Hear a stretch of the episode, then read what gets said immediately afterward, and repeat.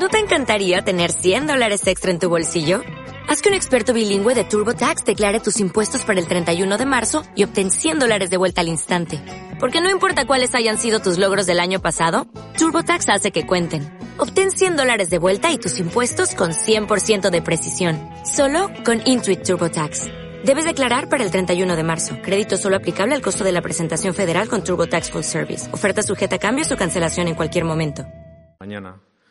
Esta mañana comenzamos con un ciclo de predicaciones sobre un libro absolutamente excepcional y con un ritmo trepidante, que es el libro de los Hechos, un libro al que como cristianos del siglo XXI deberíamos volver con frecuencia y revisar exactamente cómo fueron los orígenes de, la Iglesia. Empezamos con Hechos, como decíamos, vamos a leer los primeros ocho versículos del capítulo 1 y los primeros trece versículos del capítulo 2.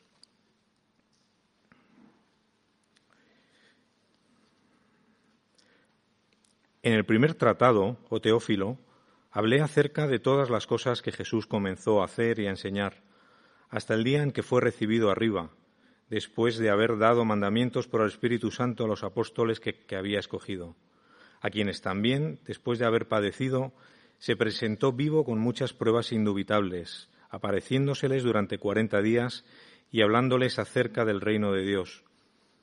Y estando juntos, les mandó que no se fueran de Jerusalén, sino que esperasen la promesa del Padre, la cual les dijo, oísteis de mí. Porque Juan ciertamente bautizó con agua, mas vosotros seréis bautizados con el Espíritu Santo dentro de no muchos días. Entonces los que se habían reunido le preguntaron diciendo, Señor, ¿restaurarás el reino a Israel en este tiempo? Y les dijo, no os toca a vosotros saber los tiempos o las sazones que el Padre puso en su sola potestad, pero recibiréis poder cuando haya venido sobre vosotros el Espíritu Santo y me seréis testigos en Jerusalén, en toda Judea, en Samaria y hasta lo último de la tierra. Capítulo 2. Cuando llegó el día de Pentecostés, estaban todos unánimes juntos, y de repente vino del cielo un estruendo como de un viento recio que soplaba, el cual llenó toda la casa donde estaban sentados. Y se les aparecieron lenguas repartidas como de fuego, asentándose sobre cada uno de ellos. Y fueron todos llenos del Espíritu Santo, y comenzaron a hablar en otras lenguas según el Espíritu les daba que hablasen. Moraban entonces en Jerusalén judíos, varones piadosos de todas las naciones bajo el cielo. Y hecho este estruendo, se juntó la multitud, y estaban confusos porque cada uno les oía hablar en su propia lengua. Y estaban atónitos y maravillados, diciendo, Mirad, ¿no son galileos todos los que hablan? ¿Cómo pues les oímos nosotros hablar cada uno en nuestra lengua en la que hemos nacido? Partos, medos, elamitas, y los que habitamos en Mesopotamia, en Judea, en Capadocia, en el Ponto y en Asia, en Frigia y Panfilia, en Egipto y en las regiones de África más allá de Cirene, y romanos aquí residentes, tanto judíos como prosélitos. Cretenses y árabes les oímos hablar en nuestras lenguas las maravillas de Dios. Y estaban todos atónitos y perplejos, diciéndose unos a otros, ¿qué quiere decir esto? Mas otros, burlándose, decían, están llenos de mosto. Amén. Que el Señor bendiga su palabra. Vamos a dar paso a nuestro pastor Pau.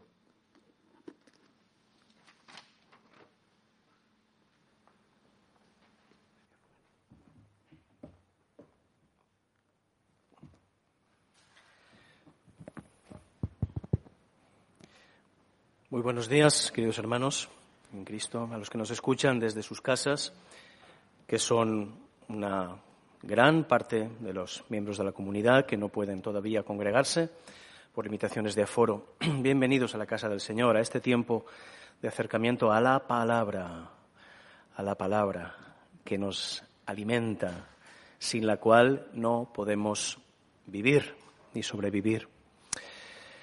Hoy nos acercamos a un libro, como ha dicho nuestro hermano Rubén, eh, de una gran valía, como todos los de la Escritura, pero un libro particularmente importante porque nos habla de la expansión, de la misión y de la expansión de la Iglesia en los primeros años del cristianismo. Curiosamente también nuestra escuela bíblica evangélica en Valencia, a través del pastor, profesor y teólogo Samuel Escobar están desarrollando también este, este libro.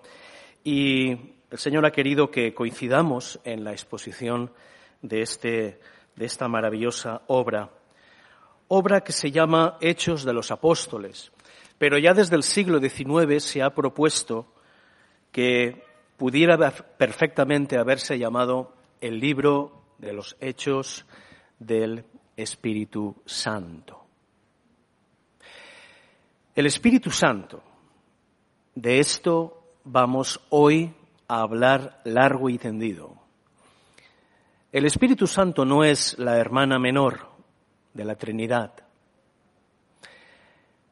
No es un simple instrumento o poder accidental al que tomamos de vez en cuando o sobre el que reparamos de vez en cuando. El Espíritu Santo ya estaba con el Padre y con el Hijo desde el principio y ha sido derramado sobre la Iglesia y habita y mora, morar.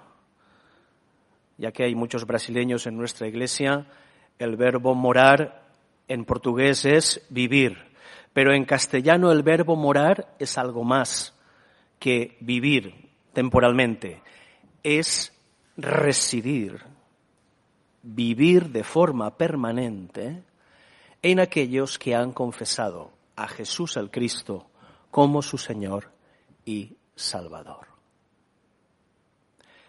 Los padres de la Iglesia hablaron mucho y abundantemente sobre el Espíritu Santo, pero su importancia decreció a lo largo de los siglos y tuvo que llegar el siglo XX, el siglo XX, el siglo XX, de 1900 en adelante, hace escasamente 120 años, para que se produjera en todo el mundo una sacudida muy fuerte, muy potente, que se ha conocido como el movimiento pentecostal, que en 1900 arranca que se renueva hacia la década de los 50 con el conocido movimiento carismático y que penetró transversalmente en muchas denominaciones cristianas, también en la tradición católica, y que a día de hoy, 120 años después, es la familia denominacional más numerosa y más importante en el orbe protestante o evangélico. Con sus luces y sus sombras, el movimiento pentecostal nos ha venido a recordar que el Espíritu Santo es una persona, no es algo, sino alguien que vive en ti y que vive en mí y que vive en la iglesia y que nos aúna, nos pone de acuerdo, nos enfoca en la vida de la Iglesia y en la vida de la misión. En el Antiguo Testamento, como he citado antes, como he dicho antes, ya está el Espíritu Santo en marcha. En el principio, en el principio creó Dios los cielos y la tierra. ¿Lo sabéis de memoria? Claro, es el principio de la Biblia. Si alguien no se sabe esto, en el principio creó Dios los cielos y la tierra. Me hace mucha gracia la versión de 1909 que leían mis abuelos que decía, en el principio crió Dios los cielos y la tierra. La tierra estaba desordenada y vacía, era una masa caótica, y las tinieblas sobre la faz del abismo, sobre su abismo, y, nos dice Reina Valera, el Espíritu de Dios se movía sobre la faz de las aguas. La palabra espíritu y viento eh, aparecen frecuentemente en la escritura y nos remiten a la preexistencia junto con el Padre y junto con el Hijo. En el principio era el Verbo, en el principio era el Espíritu, en el principio era el Padre. Esa bendita Trinidad ya está operando junta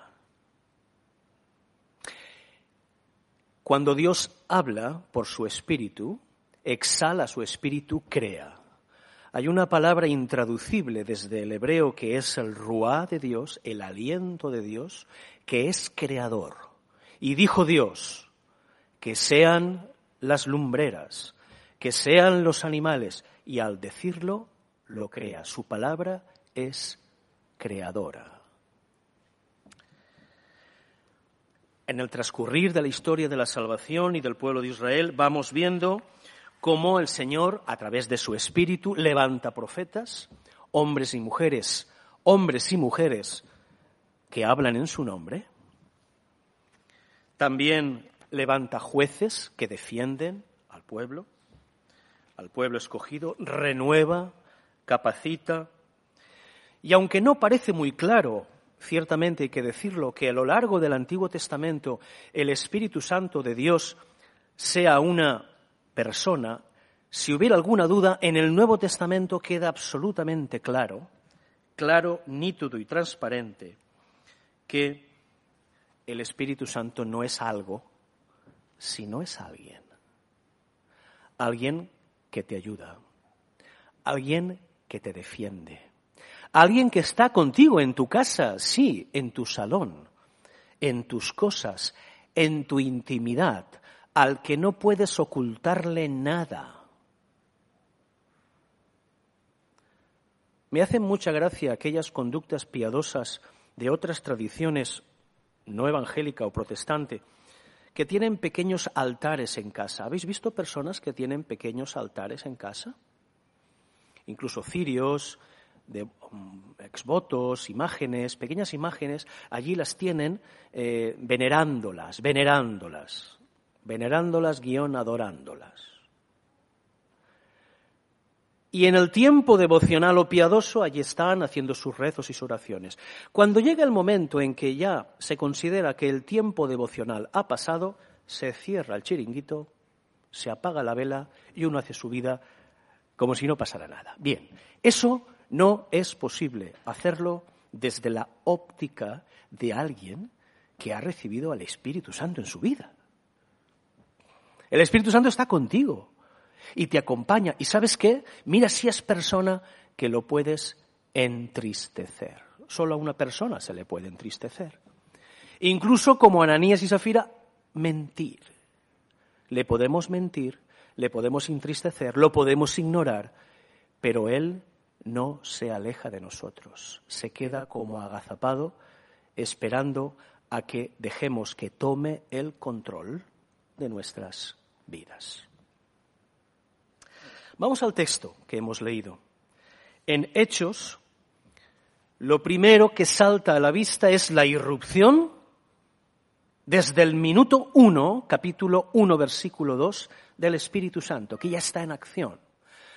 Dice el tratado, primer tratado, oh Teófilo, el excelentísimo Teófilo, el destinatario de esta obra de Lucas, que está dividido en dos tratados, en ese primer tratado hablé acerca de todas las cosas, todos los eventos, las narraciones. Lucas se expresa como un historiador helenístico, poniendo orden en todos los materiales que él trabaja que tiene a su disposición, todas las fuentes, todo lo que ha escuchado, todo lo que ha recibido, toda la tradición que ha recibido él, la pone en orden. En el primer tratado hablé de Jesús y todas las cosas que él comenzó a hacer y a enseñar. Obras, enseñanza, hechos, hasta el día en que fue recibido arriba. Después de haber dado mandamientos, primera vez que aparece la palabra. Y aparecerá 57 veces más en este libro, 56 más esta 57, por el Espíritu Santo a los apóstoles que él había escogido. Es la palabra central de este libro. Sin el Espíritu Santo no hay iglesia. Sin el Espíritu Santo no hay misión. Sin el Espíritu Santo no hay convicción de pecado, de arrepentimiento. No hay una obra de regeneración en el hombre y en la mujer. El Espíritu Santo es clave en el desarrollo de la obra de salvación. Dice el texto siguiente, quienes también, después de haber padecido, el Señor hace una referencia a la memoria pascual, a la memoria de los hechos en Jerusalén, el hombre Jesús que parece, padece y muere, y después resucita, se presentó vivo, se les presentó vivo, con muchas pruebas fuera de toda duda, apareciéndoseles durante cuarenta días, un tiempo prolongado, un tiempo que en la escritura es un tiempo pleno, un tiempo suficiente, y hablándoles de qué? Del reino de Dios. Ese es el tema. Es el tema del libro. Fijaos, la palabra reino de Dios en Hechos solo aparece aquí y al final en el capítulo 28. Abre y cierra el libro en una estructura circular. El reino de Dios. Ese es el tema. Y todo el desarrollo del libro va a apelar a estos primeros versículos que en este prólogo son el resumen del libro. El resumen. El reino de Dios. Sigue la lectura. Estando juntos, a través del Espíritu les dice, no salgáis de Jerusalén.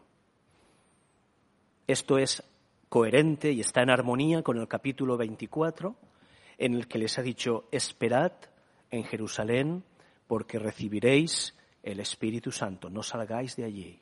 Allí empezó todo con los hechos, la vida y la muerte y resurrección de Jesús, y de ahí arrancará la historia de la Iglesia, la promesa del Padre. Hay una promesa del Padre de que además me la oísteis a mí también. Fijaos, Juan el Bautista, Juan el Bautista también habla de ella. Viene uno que es mayor que yo, yo os bautizo con agua, pero viene uno mayor que yo. Esta palabra en hebreo es rabí o raboní, uno que es mayor que yo, mayor que yo, que os bautizará con el Espíritu. Jesús también los lo dijo.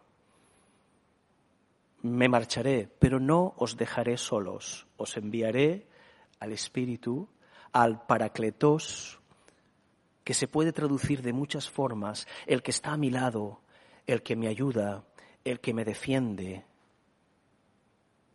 el que me instruye, el que me recuerda las palabras de Jesús. Fijaos si hace funciones el Espíritu Santo.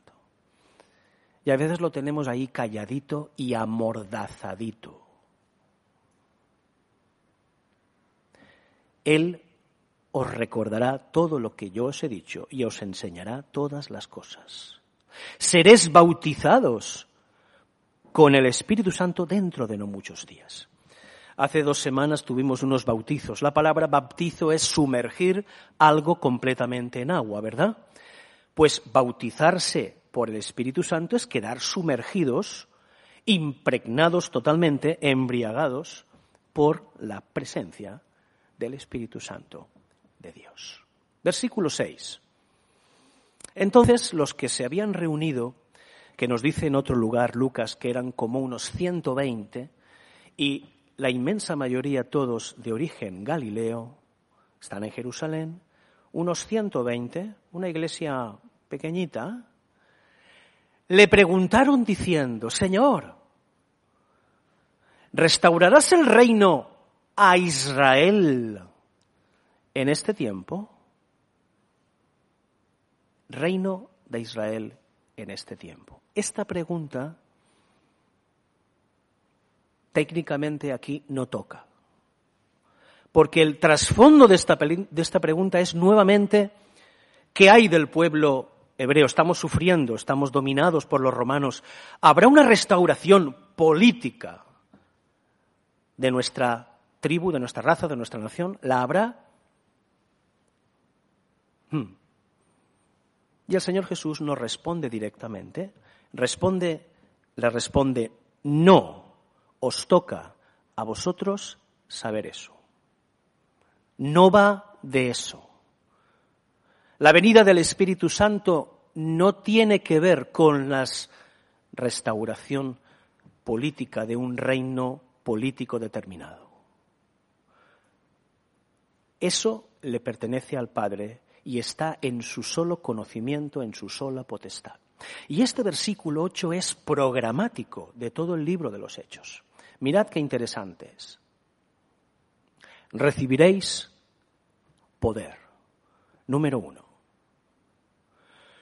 Estamos tan troquelados mentalmente cuando escuchamos la palabra poder que pensamos en cosas que no estaban en la mente ni en el corazón de Jesús ni de Dios. El poder no es el que reside en la fuerza, en el dominio, en lo ejército o en el imperio. Es otro tipo de poder, es un poder para salvación. La Iglesia no tiene poder ni lo desea, no debería desear poder. Es repulsivo a nuestras estructuras tal como nos enseñó el Señor. El que quiera ser de vosotros el primero, que se ponga a servir. Eso es la subversión de todas las estructuras. El poder no es un poder de dominio de ningún tipo, de eso que inmediatamente pensamos. Ni siquiera para hacer del Espíritu Santo un espectáculo circense. Tampoco es ese tipo de poder.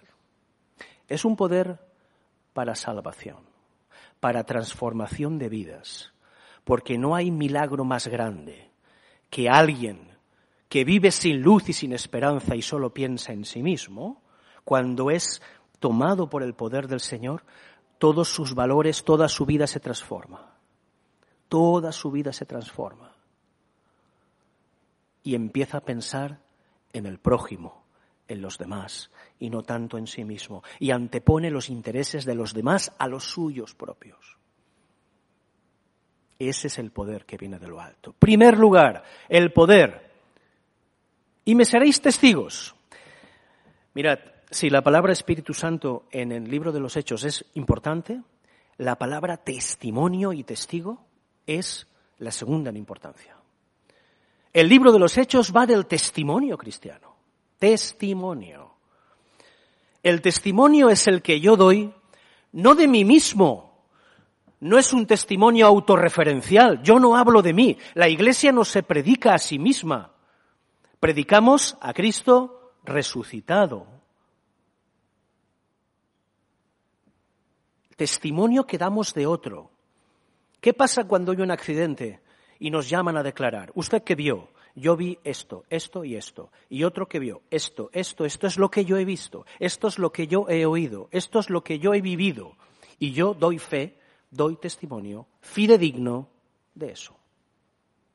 Este texto, este, este libro va del testimonio, que empieza en Jerusalén, el lugar donde todo empezó, pero no se va a quedar ahí, sino que se va a expandir de forma concéntrica a Judea, a Samaria, y Samaria incluye Galilea, de hecho los primeros cristianos fueron galileos, y hasta Finisterre. ¿Quién ha estado en Finisterre? Allá en Galicia. ¿Alguien ha estado allí? Yo todavía no he ido. Mira que me lo han dicho veces.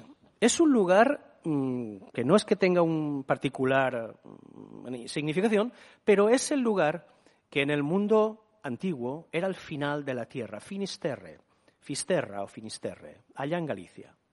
Hasta el último lugar de la tierra, hasta ahí el Evangelio va a llegar. Otros exégetas hablan de Roma, pero a mí me, me gusta pensar que con estas palabras el Señor pudo pensar en nosotros, la península ibérica, el final de la tierra. ¿Qué pasó en Pentecostés? Pentecostés era una fiesta multitudinaria, una de las grandes fiestas de Israel. Si la primera es la Pascua, la gran fiesta por antonomasia, la otra es la fiesta de los tabernáculos, de las cabañas, y la otra es la fiesta de las semanas, la fiesta de Pentecostés, también llamada de las primicias. era la fiesta en la que se llevaba al templo las cosechas, las primeras frutos de las cosechas, en acción de gracias a Dios, porque, en fin, Dios había sido bueno y la tierra había dado su fruto. En esta fiesta también se conmemoraba la entrega por parte de Dios a Moisés en el Sinaí de la ley, de la palabra. Estas dos cosas hay que tenerlas muy presentes. La palabra, una palabra, que ahora se va a derramar como lenguas como de fuego. Pentecostés.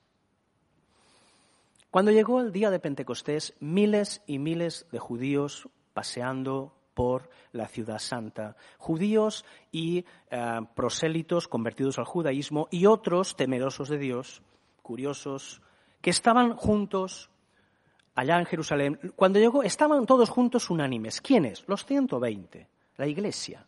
Estaban allí. Dice el versículo 2. Y de repente, del cielo, un estruendo, un ruido, como de viento recio. En Génesis 1, 2, hemos leído que el viento del Espíritu, en, en hebreo hay una, un paralelismo entre esos dos textos. Allí es un viento también fuerte. Dios está presente con su espíritu. Un viento recio que soplaba, soplaba, el cual llenó la casa donde estaban sentados. La llenó, la impregnó. Y se les aparecieron lenguas. Cuidado porque no hablamos de el órgano de nuestra boca, sino idiomas no quiero usar la palabra lenguaje porque es otra cosa, idioma. Lenguas como de fuego, el fuego nos remite a Dios, que se manifiesta en el fuego, en, la, en, ese, en ese elemento natural tan poderoso. Recordad la zarza, recordad eh, cómo las manifestaciones de Dios suelen ir acompañadas o del fuego, como de fuego asentándose sobre cada uno, sobre cada uno de ellos. Ese mismo viento que sopló y levantó los huesos secos en Ezequiel, ese mismo viento del que Jesús le habló a Nicodemo, te es necesario nacer de nuevo. El viento sopla al del Espíritu, oyes su sonido, pero no sabes ni dónde viene ni de dónde va. Ese mismo viento es el que como lenguas de fuego, el Espíritu Santo se derrama sobre la primera comunidad cristiana. Fueron llenos del Espíritu Santo. El bautismo implica plenitud, llenura. Y comentábamos el jueves, para los que estuvisteis aquí o pudisteis seguir el culto en directo, que las palabras en Efesios 5:18, cuando dice sed llenos del Espíritu Santo, dan esa idea también de abundancia, de abundancia, de plenitud en abundancia. Embriagaos del Espíritu, no del vino, sino del Espíritu. Sed aplastados por el Espíritu, llenos por el Espíritu. Y no una experiencia puntual, es una experiencia a la que deberíamos aspirar recurrentemente. Comenzaron a hablar en otras lenguas, pero no lo que ellos querían, no daban su propia versión de las cosas, sino según el Espíritu les daba que hablasen. Aquí sigue el testimonio. Cuando compartáis la fe con alguien de vuestro trabajo, de vuestro entorno familiar, sería preferible o deseable no hablar tanto de uno mismo. A mí los testimonios personales no me disgustan, pero considero que eh, es más importante hablar de lo que Dios ha hecho en ti, cómo has visto su mano en ti. El Señor ha transformado esto y esto y esto, y Él dice esto, esto, esto, y Él nos, nos quiere poner en nuestras mentes y corazones semillas, semillas de su palabra que florezcan para vida eterna. Es, hermoso poder ser testigos. Me seréis testigos. Jerusalén, Samaria, hasta lo último de la tierra. El Espíritu les da que hablasen. Sigue diciendo el texto. Este texto lo voy a pasar más de puntillas. Moraban en Jerusalén judíos piadosos, varones piadosos, de lo que es la universalidad del mundo hebreo. Estaban confusos, cada uno escuchaba hablar en su propia lengua. ¿Qué significa esto? Pues que el Evangelio es universal. Toda lengua y nación, lo hemos cantado antes, ven es tiempo de alabarle, toda lengua confesará. Algún día toda lengua confesará. Unos lo haremos con los brazos así y el corazón lleno de gozo, y otros lo harán a regañadientes, pero toda lengua confesará que Jesucristo es el Señor. Atónitos, maravillados, y decían, ¿estos galileos son políglotas? ¿Por qué hablan nuestra lengua? ¿Cómo les entendemos?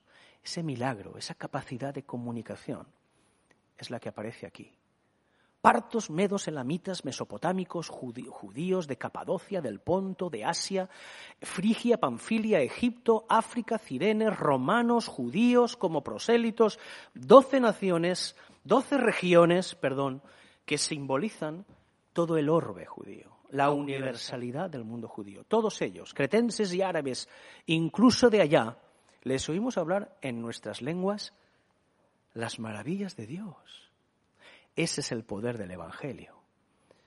Que cuando hables, cuando abras tu boca, puedas comunicar las maravillas de Dios para salvación de los demás. Versículo 13. Mas otros, burlándose, decían, están borrachos.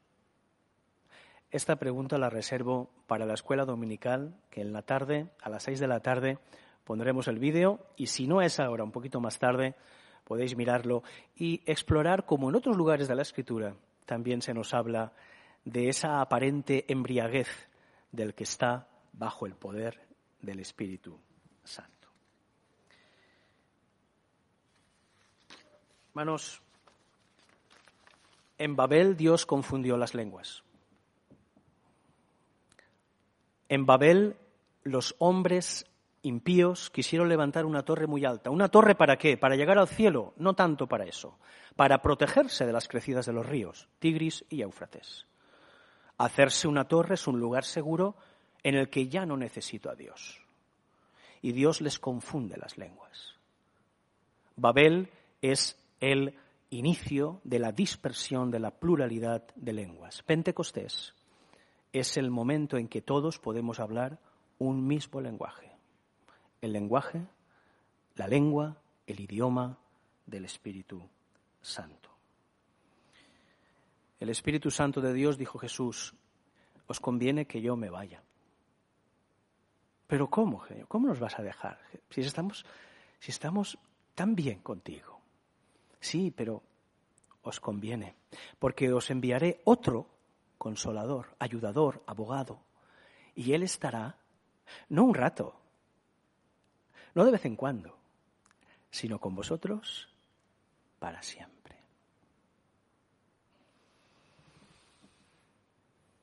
Oremos. Te alabamos, Padre, creador del cielo y de la tierra, sustentador de todo el universo. Te alabamos, Jesucristo, el unigénito Hijo de Dios, nuestro Salvador nuestro Señor, nuestro Maestro, nuestro hermano mayor y nuestro amigo. Te alabamos, Espíritu Santo.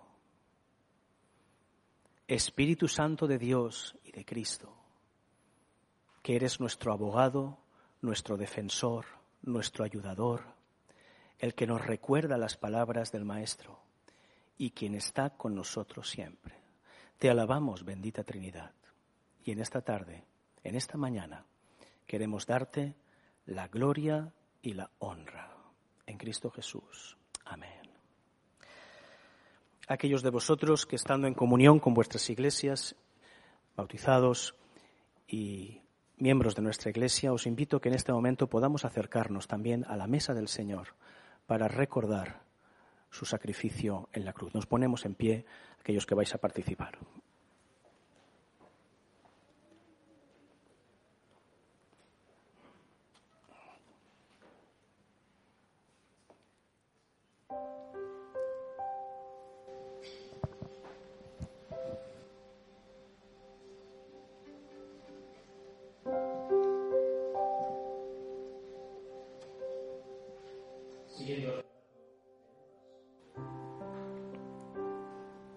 El autor del primer tratado, cuando instituyó la cena del Señor, dice así, llegó el día de los panes sin levadura, en el cual era necesario sacrificar el cordero de la Pascua. Y Jesús envió a Pedro y a Juan diciendo, Id, preparadnos la Pascua para que la comamos. Ellos le dijeron, ¿Dónde quieres que la preparemos? Él les dijo, He aquí al entrar en la ciudad os saldrá al encuentro un hombre que lleva un cántaro de agua. Seguidle hasta la casa donde entrare. Y decid al padre de la familia de esa casa, el maestro te dice, ¿dónde está el aposento donde he de comer la Pascua con mis discípulos? Entonces él os mostrará un gran aposento alto, ya dispuesto. Preparad allí. Fueron pues y hallaron como les había dicho y prepararon la Pascua. Cuando era la hora se sentó a la mesa y con él los apóstoles y les dijo, cuánto he deseado comer con vosotros esta Pascua antes que padezca, porque os digo que no la comeré más hasta que se cumpla el reino de Dios. Y tomó el pan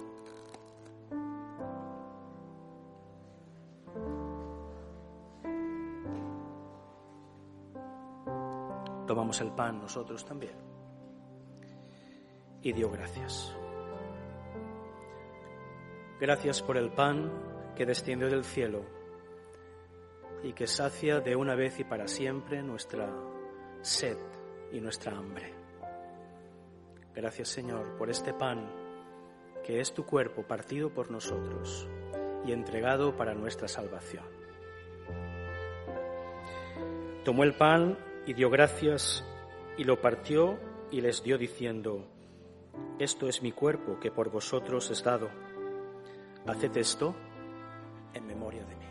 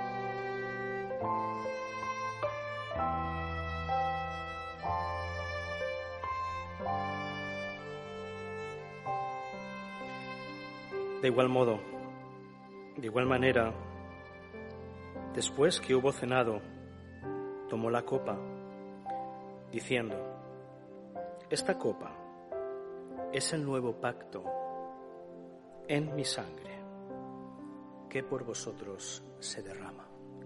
Gracias Señor por tu sangre preciosa, que lavó nuestras culpas, nuestros pecados y nos reconcilió contigo para siempre. Haced esto en memoria de mí.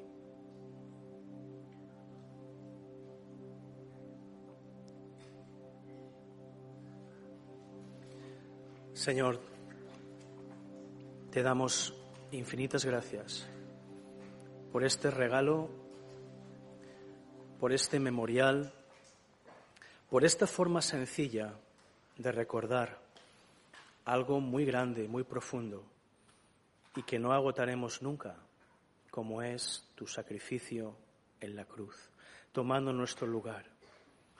Gracias, Señor, por habernos, por haber pensado en nosotros y por habernos legado y dejado a tu Espíritu Santo, al Espíritu Santo, para que venga a morar y a residir en nuestras vidas. Que podamos, Señor, tomar conciencia cada día, cada hora, cada instante de que estamos ante tus ojos y ante tu presencia siempre, y que podamos desear y anhelar cada día la plenitud y la abundancia del Espíritu Santo gobernando nuestras vidas. En Cristo Jesús. Amén.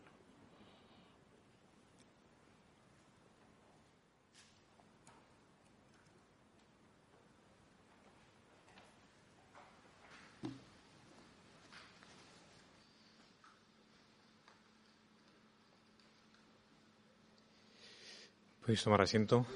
Estamos ya en la recta final del culto.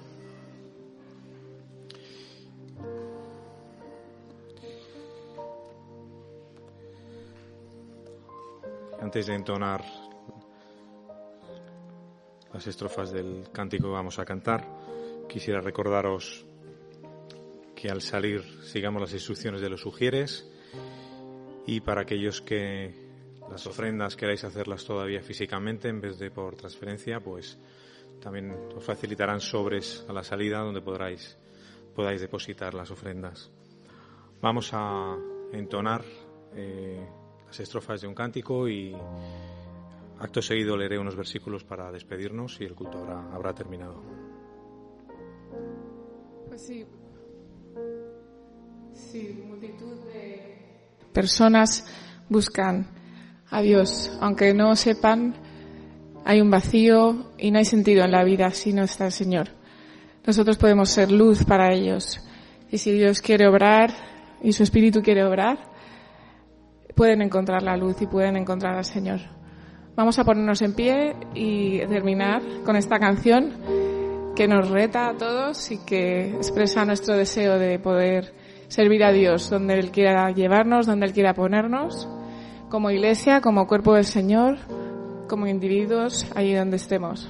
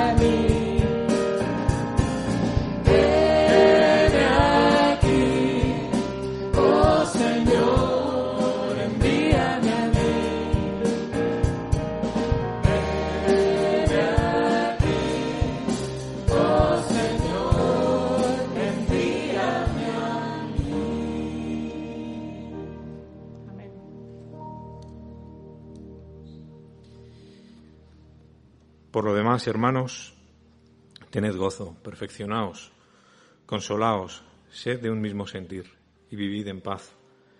Y el Dios de paz y de amor estará con vosotros. La gracia del Señor Jesucristo, el amor de Dios y la comunión del Espíritu Santo sean con todos vosotros. Amén. Que el Señor os bendiga.